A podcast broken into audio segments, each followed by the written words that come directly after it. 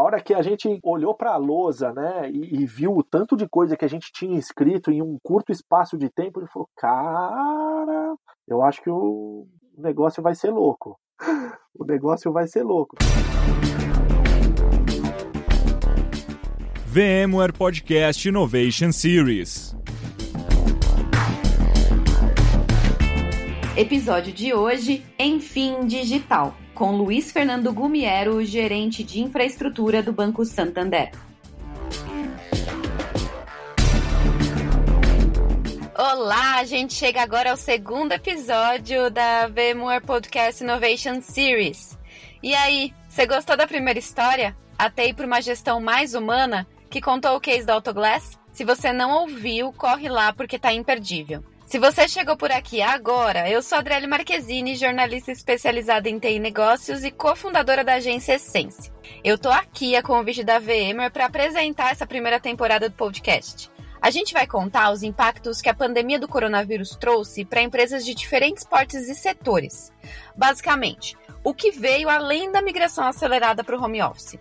E no episódio de hoje, enfim, digital, a história do Luiz Fernando Gumiero, que é gerente de infraestrutura no Banco Santander. Você já ouviu pela abertura que o negócio vai ser louco, né? Cara, eu acho que o negócio vai ser louco. O negócio vai ser louco. Pois é, o plano de resposta à pandemia foi colossal para o Santander. Imagine só o desafio de colocar 50 mil funcionários que estão espalhados por todos os cantos do país para trabalhar de casa. E a principal adversidade, as funções e, portanto, as permissões de acesso eram as mais distintas entre si. A superação desses desafios abriu a porta para um campo de posicionamento bancário totalmente novo. Eu estou falando de uma verdadeira revolução. O episódio de hoje vai contar isso para vocês. Eu lembro da cena, por exemplo, do meu chefe me chamando, pedindo para eu cancelar a minha agenda, bloqueou minha agenda durante uma semana para eu cancelar todos os meus compromissos que a gente precisava discutir isso. Dentro dessa sala, a gente dava a solução. Tinha que dar uma solução, cara. Não, não tinha chance de falar, ó, você não vai dar, você vai ter que ficar sentado dentro do banco. Então, nesse primeiro momento, a gente conseguiu contingenciar aí bastante. Tiramos praticamente, eu não sei se chegou a 80%, eu não sei exatamente quantos por cento do, do time do corporativo para trabalhar remotamente. Então, foram muitas áreas, muitas, muitas áreas, com muitas particularidades, cada uma com a sua casuística, e deu certo. Março de 2020 foi de fato um ponto de virada na estratégia de empresas dos mais variados setores. Por mais que o coronavírus fosse notícia desde 2019, ninguém imaginava que ele chegaria de uma forma tão avassaladora e abrupta quanto chegou. O tempo de resposta teve de ser imediato. Pelo menos 230 mil funcionários de instituições financeiras foram movidos para o home office no início da pandemia.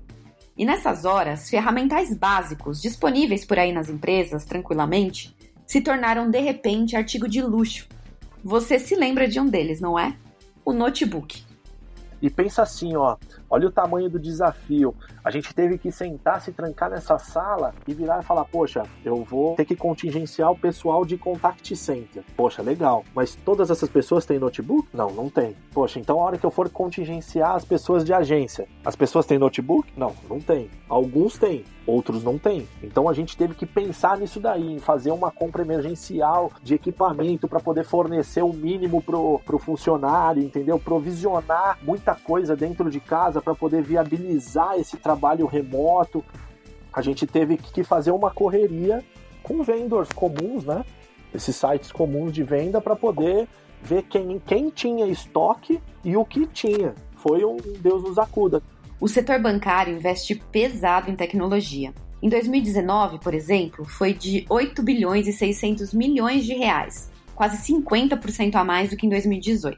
Mas tecnologias de home office certamente não eram peso importante desse bolo. O que para muitas empresas era uma opção, para o segmento financeiro era uma absoluta impossibilidade é uma quebra de paradigma, porque isso antecipou muita coisa, né? Teve, tinha projeto que a gente estava lá no, no forecast de 2021 que a gente antecipou no comecinho de 2020 numa velocidade impressionante se você for fazer um paralelo para os bancos tradicionais, o home office seria uma utopia mas para os novos bancos digitais, nem tanto. Então a gente já tinha meio que um mix, não para os tradicionais, obviamente, mas para nós, para os grandes, né, Itaú, Bradesco, nós, Santander, etc., isso daí foi realmente uma quebra de paradigma, sim, com certeza absoluta. Eu acho que isso veio para ficar, né, porque os bancos identificaram que a operação funciona remotamente e em paralelo você consegue entregar uma melhor qualidade de vida para o teu colaborador, porque querendo ou não, você não tem que pegar trânsito, você não tem que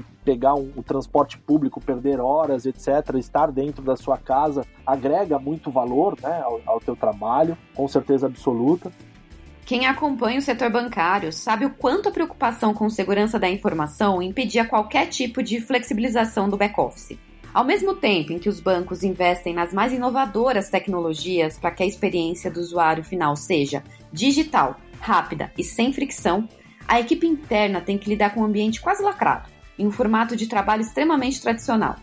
Afinal, não dá para garantir a segurança da informação se as portas estiverem abertas, não é? Pois teve que dar partindo desse princípio, a gente entra muito na forma da visão de segurança, né? Principalmente quando a gente fala de um banco, eu, eu não posso nunca a, a oferecer um acesso ou facilitar um acesso sem pensar de que isso seja 100% seguro, né? Então foi bastante desafiador. E aí foi onde a gente pôde contar com as tecnologias aí da Vemor para poder viabilizar esse essa entrada para dentro do nosso ambiente. A gente fez um provisionamento desses notebooks, né, de máquinas que a gente entregou para esse colaborador que não tinha condição. A gente provisionou máquina virtual, a gente provisionou aplicação virtualizada, porque esses, esses colaboradores consomem, tudo de forma segura, né, uma forma fluida e uma forma segura.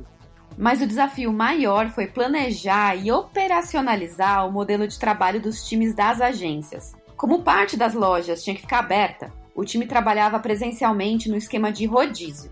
Teve que nascer tudo isso, isso não existia. Existia numa, numa escala muito menor, não voltada para a agência, de repente para as lojas, né? De repente isso teve que nascer para as lojas teve que nascer para o contact center da noite para o dia. Então isso virou uma realidade, virou uma realidade. O desafio foi, foi brutal. E assim, e você falar de, poxa, o impacto, você imagina o, impacto das pessoas que contam com aquela loja aberta para poder realizar a sua ação ali dentro e não, não ter, né? E realmente não ter. Então isso é, é para o banco isso é muito ruim, né? A gente deixar de prestar o serviço.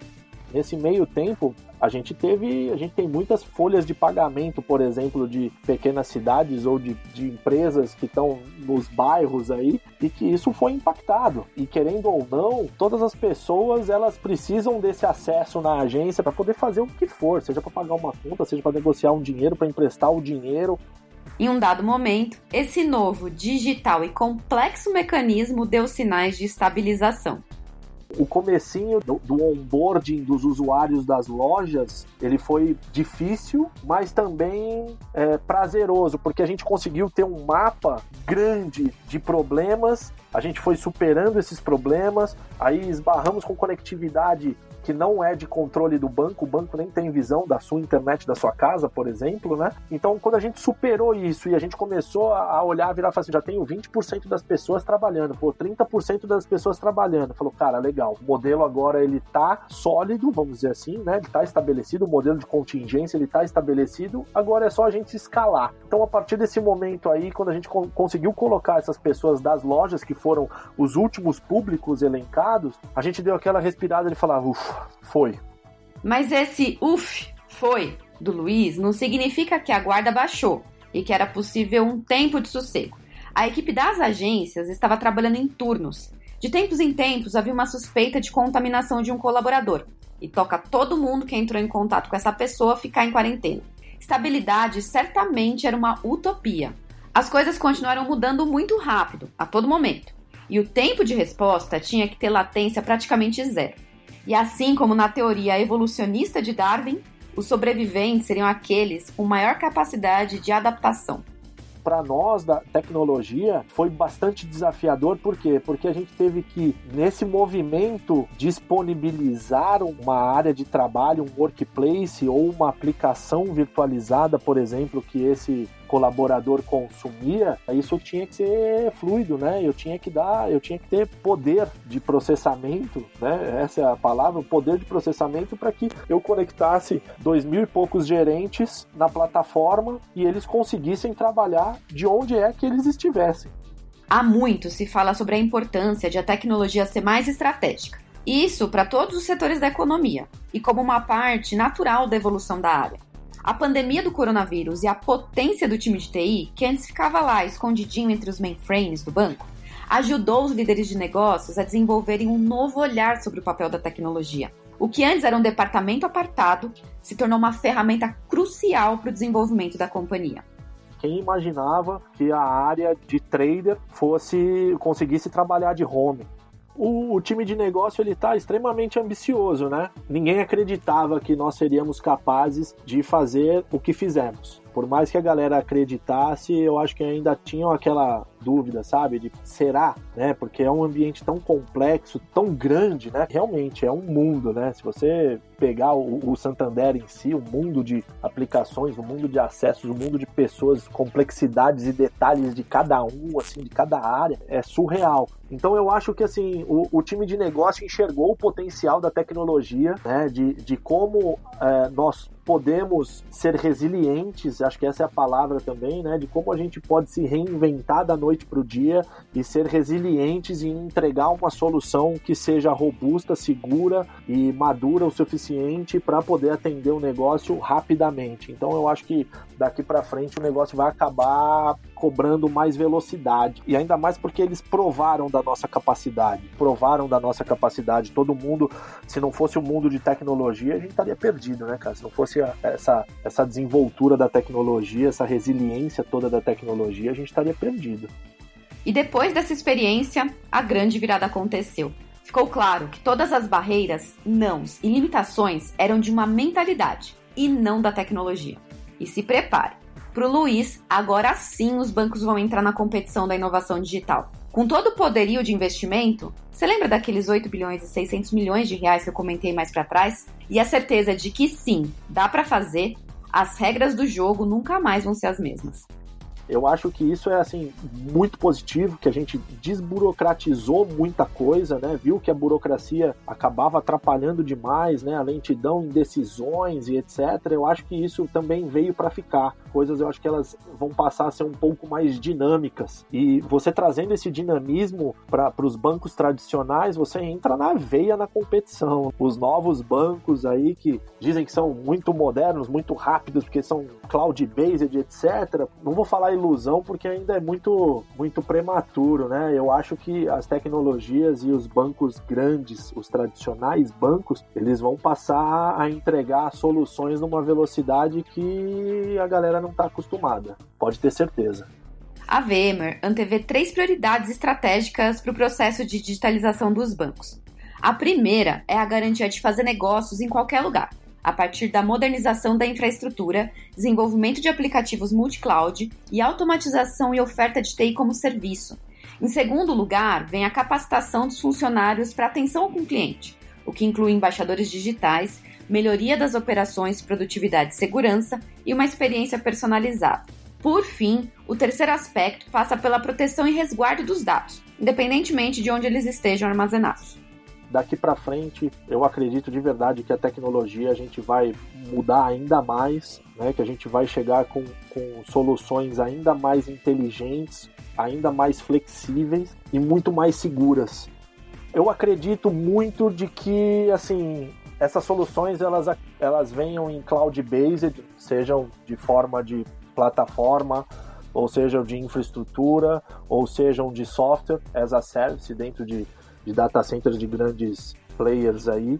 E eu acredito que isso venha em, em modo cloud-based por conta de velocidade. Velocidade, facilidade de expansão, você otimiza muito o seu dinheiro fora, você colocando isso fora, você acaba otimizando workloads, aumentando workloads esporádicos, sem grandes processos que você precisava seguir dentro do, do teu próprio data center ou então você contrata os serviços, igual nós fizemos com a Vemor agora, com o Workspace, nós contratamos o serviço na nuvem, em poucos cliques estava provisionado, é, eles mantêm atualizado, mantêm a, a, plataforma de pé com todas as atualizações, features, novas features, etc. Então acho que isso dá muito dinamismo Além de estimular um futuro menos burocrático e mais dinâmico para o setor bancário, esse período em que as equipes se desdobraram para superar os problemas da pandemia também serviu para tornar as pessoas mais próximas umas das outras. Luiz Fernando diz que nunca tinha presenciado os colegas com um nível de empatia tão alto. É uma lembrança que vai ficar para sempre. A lição de que ninguém é nada sozinho, Vou dar o meu exemplo. Enquanto a gente trabalhava para tirar as pessoas de dentro do banco, então eu estava batalhando por todo o restante. Esse lado foi ímpar, maravilhoso da gente poder viver. Outra coisa que a gente experimentou foi a parceria entre fornecedor e nós banco, posso citar a da Vemor, a parceria que tiveram conosco assim foi ímpar. Me falta adjetivo para poder dizer o quão próximo e o quão bacana esse time foi conosco, brigando por soluções e, e, discutindo, e faz assim, faz assado, não funciona, entrando madrugada dentro, discussão técnica, discussão executiva, foi muito massa. Acho que nunca foi colocado à prova isso, o lado humano somado com o lado profissional e mais o lado de negócio. Acho que nunca existiu é, uma situação que exigisse essas características todas no limite ao mesmo tempo. Você concorda com o Luiz? Vai ter mesmo esse acirramento de competição entre bancos e fintechs? Comente lá nas redes sociais da VMware e já vai se preparando para o terceiro episódio. Nem só de teoria vive educação online, que traz o case do Instituto Mauá, liderado pelo gerente de TI João Correia. Aqui vai uma degustação da história. É, eu estou novo na gerência de TI aqui da Mauá, está fazendo um ano e foi um belo de um desafio de boas-vindas, viu? E este foi o segundo episódio da VMware Podcast Innovation Series. Eu espero que você tenha gostado. Se você quiser mais informações sobre o podcast, visite o site da VMware. Obrigada e você já sabe, né? Até a próxima. VMware Podcast Innovation Series.